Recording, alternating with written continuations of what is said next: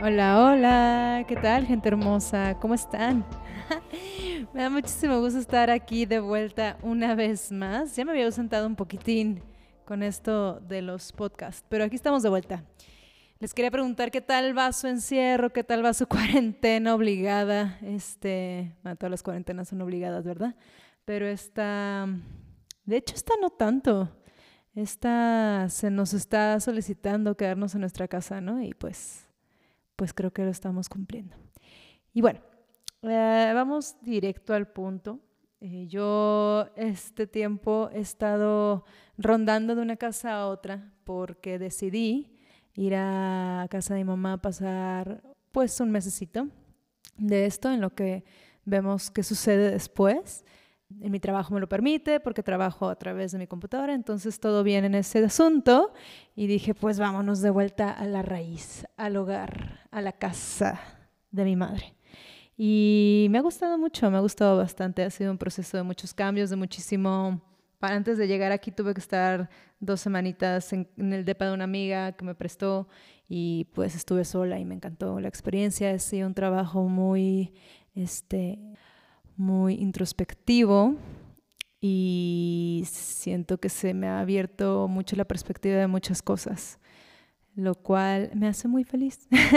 y es una de las cosas que justamente les quería platicar en este podcast. Sí, obviamente las cosas están muy difíciles y, puede que se vayan a poner un poquito más difíciles, pero por eso este es el momento de nosotros concentrarnos Em, y fortalecernos desde adentro, ¿no? Desde lo que somos nosotros, nuestro cuerpo, nuestra mente, nuestro espíritu, nuestra familia, este, desde nuestro hogar, cuidando nuestro dinero, este, cuidando obviamente nuestros gastos, cuidando de nuestro cuerpo, comiendo sano, haciendo ejercicio. En mi caso he estado también tratando de meditar porque creo que es una de las herramientas, ya se lo he dicho muchísimas veces, pero creo que es una de las herramientas más poderosas que tenemos para nosotros transformar nuestra realidad, este, transformar la estructura que tiene nuestra mente y de a lo mejor de creencias que no nos funcionan. Eh, a través de la meditación se puede reestructurar la mente y, y es, es una buena forma de seguir para adelante, evolucionar, de, transformarnos para nuestro propio bien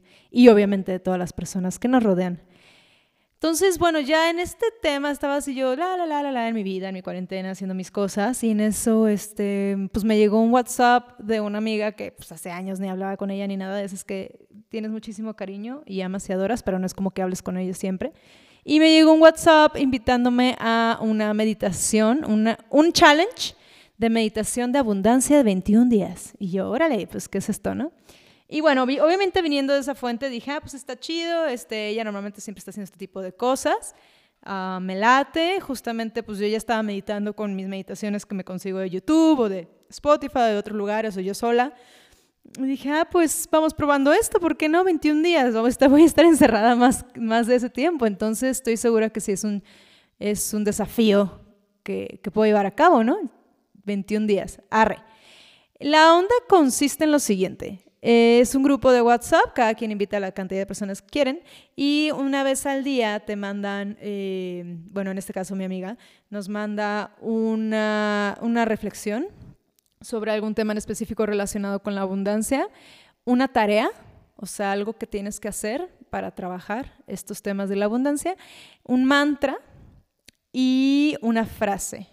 Eh, una afirmación más que nada. Ya sabemos que si las palabras, porque las palabras tienen muchísimo peso por sí solas, son energía por sí solas, entonces las afirmaciones es una forma en la que tú estructuras esa verdad y la haces tuya. Entonces es como atraer energía. A mí me encanta mucho. Entonces, bueno, viene con eso. Entonces, una vez al día tienes estas cuatro cosas que hacer, ¿no? Obviamente lees lo que, de lo que vas a trabajar ese día, la frase, tu mantra y la meditación en sí, que es un audio que escuchas. Y bueno, luego ya pues empecé a investigar un poquito más y este, este challenge viene de, de un académico estudioso de la espiritualidad y el poder de la mente que se llama Deep Chopra. Este, él es también escritor, médico, que trabaja con las enseñanzas de escrituras tradicionales de la India, de la Ayurveda, ¿no? Entonces, el audio, justamente estás escuchándolo a él y está, está muy bonito escuchar una voz que, este, pues con el acento, ¿no?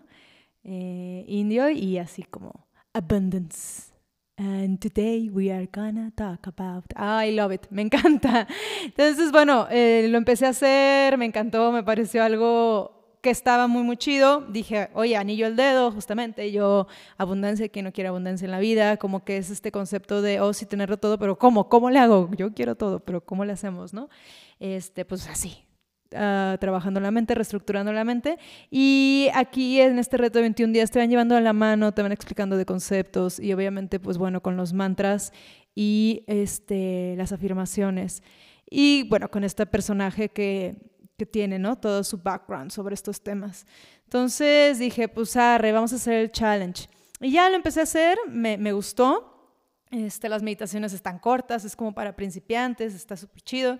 Y luego dije, oye, está padrísima esta idea, yo la quiero hacer, la quiero compartir, ¿sabes? Hacer como mi propio reto o, no sé, mi propia versión de esto. Claro que hasta que yo no termine mis 21 días, que sepa exactamente qué es y a qué va y qué es esto de la abundancia y entender un poquito más sobre este concepto, pues no, no es como que voy a hacer el mío, ¿no?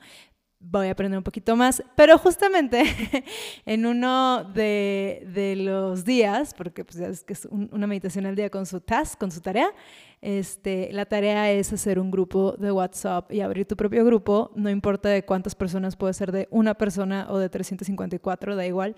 Lo importante es que abras tu grupo este, y tú empieces a compartir esto, ¿no? Entonces eso es parte del challenge, entendí. Es, es como una idea piramidal, o sea, al principio cuando leí esa tarea dije, ay, o sea, está, está raro, ¿no? Como que me obliguen a hacerlo, pero por otro lado, era algo que yo ya quería hacer, ¿no? Yo ya tenía así en la cabeza también a personas que dije, ay, les podría encantar hacer también este challenge, se los voy a pasar, bla, bla, bla.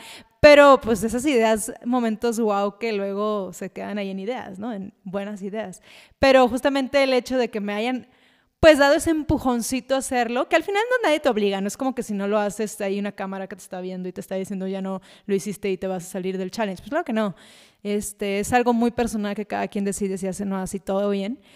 Entonces yo dije, me la pensé, dije, bueno, voy a abrir mi grupo, este, no sé, este, sí, o sea, sí lo quiero abrir, pero no les quiero como que obligar a ellos a que hagan su propio chat, o sea, su propia como cadena. Y le dije, ¿por qué no? O sea, una, yo no soy nadie como para frenar este flujo de abundancia, ¿no? De que, oye, pues a mí me llegó, para mí fue un regalo, así lo recibí y, así lo quiero yo dar. Y si las demás personas quieren o no quieren seguir con, con la cadena de abundancia y de compartir esta abundancia, este conocimiento, pues X, ¿no? No pasa nada, depende de cada quien. Pero sí me gustó mucho como o sea, sí como que me la pensé de que, ay, está como muy raro, ¿no? Esto de que, no sé, pues te digo, sistema piramidal. Pero luego me quedé así pensando y dije, más que piramidal, es como que simplemente estás pasando así como el conocimiento y ándale, súbete conmigo a este barco. Como que más bien estás invitando personas a subirse al barco. Nadie está arriba de nadie, simplemente todos están en el mismo nivel y eso se me hace chido. Y pues bueno, esto hasta ahorita voy en el día 13 en el día 13, ya siento que ya me lo voy a acabar, este, de 21. Em, ya les estaré platicando ya que lo termine a ver qué tal me fue, pero lo recomiendo muchísimo, se me hace, se me hace muy bonito. Pero bueno, lo que iba con esto del challenge de 21 días es, pues he estado como aprendiendo, porque las tareas están muy interesantes, ¿no? Te ponen a escribir cosas, a investigar sobre cosas, y este, como el, una parte muy importante de de que te llegue la abundancia, que la puedas recibir, es simplemente es dejando ir. Pero antes de hacer, de, hacer eso, o sea, dejar ir como esas cosas que tanto quieres, es como, a ver, lo supercentras, lo super metes en la cabeza, entiendes qué es eso que quieres, cómo lo quieres, si puedes ser específico es mucho mejor, lo sueltas al universo y lo dejas ir y fluyes, ¿no? Y esperas que el regalo que te dé el universo de vuelta sea eso que pediste. A lo mejor no exactamente como lo querías, pero sí te lo va a dar. Yo ya he experimentado esto, no exactamente con abundancia, bueno, al final de cuentas todo, todo regalo es abundancia, pero yo una vez hace, pues que habrá sido dos años yo creo, hice un ritual muy, muy intenso de luna llena en el que escribí una carta de lo que quería y el por qué y el cómo, y luego la quemé, la transmuté este, Y ahorita me doy cuenta, porque de hecho hoy justamente me encontré una foto de esa, de esa carta que hice, porque antes de quemarla le tomé una fotito. Este, no sé por qué, pues a lo mejor para que mi, mi, yo de hoy en día la, la leyera. y me cayó como el 20 de que justamente eso que yo había pedido en esa carta ahorita se está manifestando. Bueno, se ha venido manifestando desde hace mucho tiempo.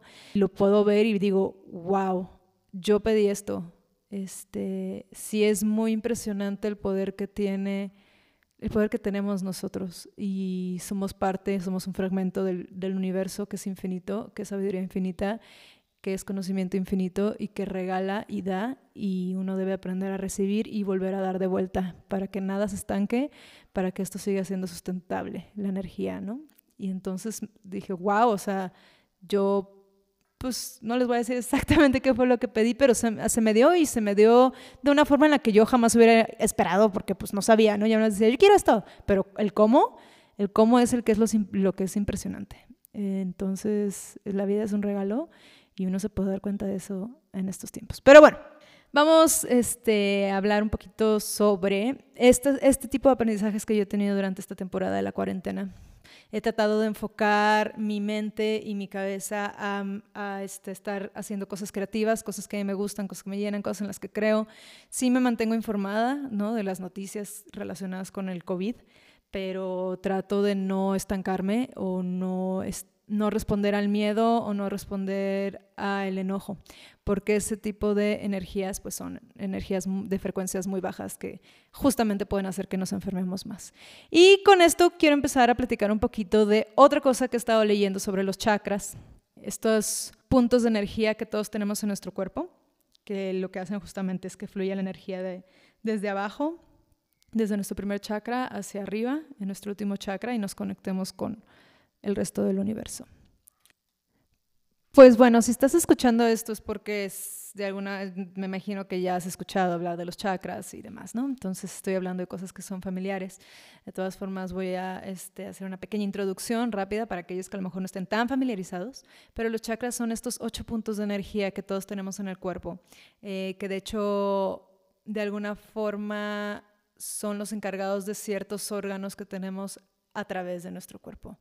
Entonces, el primer chakra es el centro energético que gobierna toda la zona de los órganos sexuales, pélvico, las glándulas que están conectadas con la vagina, el pene, la próstata, la vejiga, el intestino grueso y el ano. Y justamente este centro está relacionado con la reproducción y la procreación, este, entre otros asuntos ¿no? relacionados que pasan ahí abajo. Entonces luego sigue el siguiente centro, que es el que está detrás del ombligo, un poquito abajo del ombliguito. Y este gobierna los ovarios, el útero, el colon, el, páncreas y la parte baja de la espalda. Está relacionado con el consumo, la digestión, la eliminación y la transformación de los alimentos en energía. Y luego tenemos el tercer chakra, que es este punto energético que está dentro de la boca del estómago Rige el estómago, el intestino delgado, el vaso, el hígado, la vesícula, las glándulas adrenales y los riñones. Entonces, bueno, si se fijan, estos tres primeros centros son justamente los que responden a todas esas actitudes o este, a todo eso que tiene el ser humano para poder sobrevivir, a la supervivencia en su máximo esplendor, ¿no? Eh, relaciones sexuales, la procreación, el, todo lo que está relacionado con la procreación ahí abajo y todo lo que son los impulsos, que es en el estómago, ¿no? Entonces, tú ponte, tú fíjate cuando estás nervioso porque vas a hacer algo que a lo mejor es algo nuevo para ti, o X, cuando estás nervioso, ¿no? ¿Cómo sientes un hoyo en el estómago? Como algo así extraño ahí en el estómago, ¿no?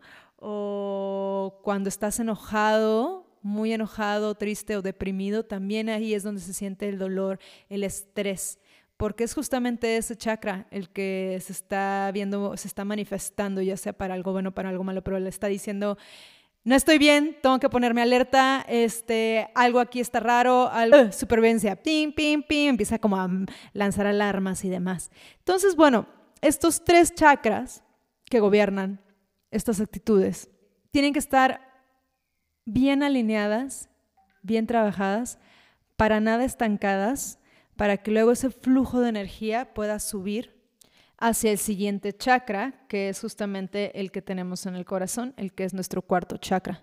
el corazón es el que tenemos aquí en el esternón. Ese chakra es cuando empieza, empezamos ya a trabajar todo este tipo de eh, energía y emociones que tenemos que ser un poco más elevadas, como el amor o todo lo relacionado con el altruismo, la compasión, el agradecimiento, el reconocimiento, la bondad, la confianza. Ese centro alberga nuestra divinidad, es la sede del alma.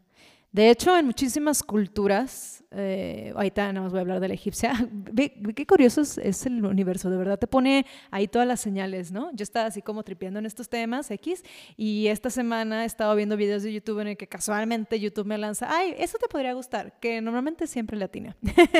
y entonces ya lo veo y he visto tres programas sobre Egipto. ¿no? Que si las momias y que bla, bla, bla. Y justamente en los tres programas, siento totalmente de producciones, o sea, de otros años, otras casas productoras, todo nada que ver unas con otras. Las tres decían cómo entendían los egipcios la vida después de la muerte y que si el libro de la muerte y bla, bla, bla. Y entonces te dicen que el corazón era el órgano más importante para ellos. Ellos decían, pensaban y creían que el corazón era por donde pensábamos, que de hecho el cerebro está en el corazón. Y cuando para ellos el cerebro era un órgano que no servía para nada. Aparentemente es así como, ah, bueno, quítaselo, sí. Cuando de hecho hacían las momias, a las momias les sacaban todos sus órganos internos, dejaban el corazón en la momia porque era el más importante y el que, se tenía que llevar la persona a la, vida eterna, pero quitaban, por ejemplo, a lo mejor riñones, este, intestinos, entre otras cosas que consideraban muy importantes y las guardaban como en vasijas y esas las, este, también se las podía llevar el muerto a la otra vida o se las llevaba a la familia. Y el cerebro era uno de esos que para nada, ni lo guardaban en vasija, ni se lo llevaba el muerto, ni nada. Eso simplemente se lo quitaban y ándale, pues a la vaca. Ah, no, sé realmente qué hacían con ellos. Pero es muy interesante porque, bueno, siempre se ha creído que el corazón es el que nada más lanza sangre, ¿no? Tintín palpita y nos mantiene vivos, obviamente, lanzando sangre todo alrededor de, nuestro cuerpo. Pero aparentemente el corazón también eh, piensa y sobre todo es catalizador de muchísimas emociones de alta frecuencia, como estas que les acabo de decir. Entonces, el corazón en sí como órgano pensante es uno de los más, más importantes que tenemos nosotros en nuestro cuerpo. Y de hecho, pues está como triste ver, ¿no? Que mm, ya, pues ya varios años atrás para acá, una de las razones por las que la gente se muere es por ataques al corazón. Y este, pues sí, hay como muchísimas explicaciones científicas que claro que son verdad pero también eso habla de una sociedad que está enferma, ¿no? Este, en la que a lo mejor no consideramos el amor, la compasión, estas virtudes como muy importantes si no valoramos a lo mejor antes el tener una super mega mansión y que la sea reconocido y, y entonces empezamos a crear en nosotros como todas estas necesidades de como si todos fuéramos iguales de una forma estandarizada todos tener que llegar a las mismas metas y nada más enfocarnos en quién tiene el auto de lujo, quién es más hermoso, más bella, quién tiene más sexo, quién paga mejor por el sexo, quién, este, quién tiene la mansión más grande, como es, este tipo de, ese tipo de valores que justamente responden a los tres primeros chakras,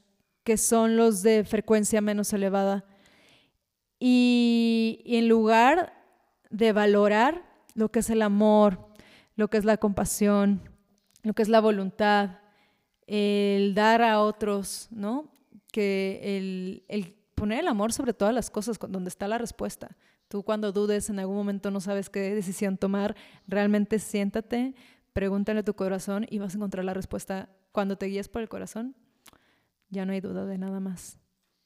Y se han de preguntar, ay Isabel, ¿cómo sabes eso? ¿Dónde te lo estás inventando? Ah, no, estoy leyendo un libro que de hecho tengo que hablar de mi fuente, obviamente. Estoy leyendo un libro que otro regalo del universo. Se llama Sobrenatural de Joe Dispensa.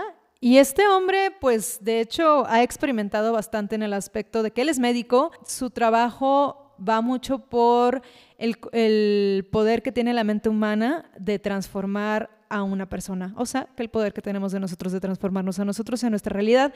Y él, obviamente, siendo doctor, pues hace experimentos, ¿no? Y entonces mide que si las frecuencias del cerebro cambiaron cuando este grupo meditó y este otro grupo no sé qué y bla, bla. Hay varios experimentos que él comparte en este libro. El libro está padrísimo. Paul, si quieres saber un poquito más de estos temas, de todas formas, eh, yo les puedo también seguir compartiendo de conforme vaya avanzando. No lo he terminado, pero este, justamente este capítulo dije, ay, está como anillo al dedo de todo lo que estoy viviendo y estoy sintiendo y lo quiero compartir. Por eso decidí hablar de él con ustedes pero hay muchísimo más eh, para profundizar en estos temas. Y pues bueno, ya para no irme muy, muy, muy, muy, muy, muy larga, que veo que ya voy como 20 minutos, les quiero este, platicar que justamente estoy en esta onda del COVID eh, y el encerrón, empecé a escribir una canción, habla de esto, ¿no? Pero de cómo es esto una oportunidad de transformación eh, para nosotros como sociedad de reestructurarnos cuál es nuestra relación con el medio ambiente, con nuestra madre tierra, qué estamos haciendo bien, qué estamos haciendo mal, qué podemos cambiar. Y, em, y pues bueno, empecé a escribir esta rolita que ahorita está en colaboración con otras dos hermosas músicas. Espero próximamente ya salga. Ya la estaremos compartiendo. Pero creer es crear, se llama la canción y es el punto al que voy.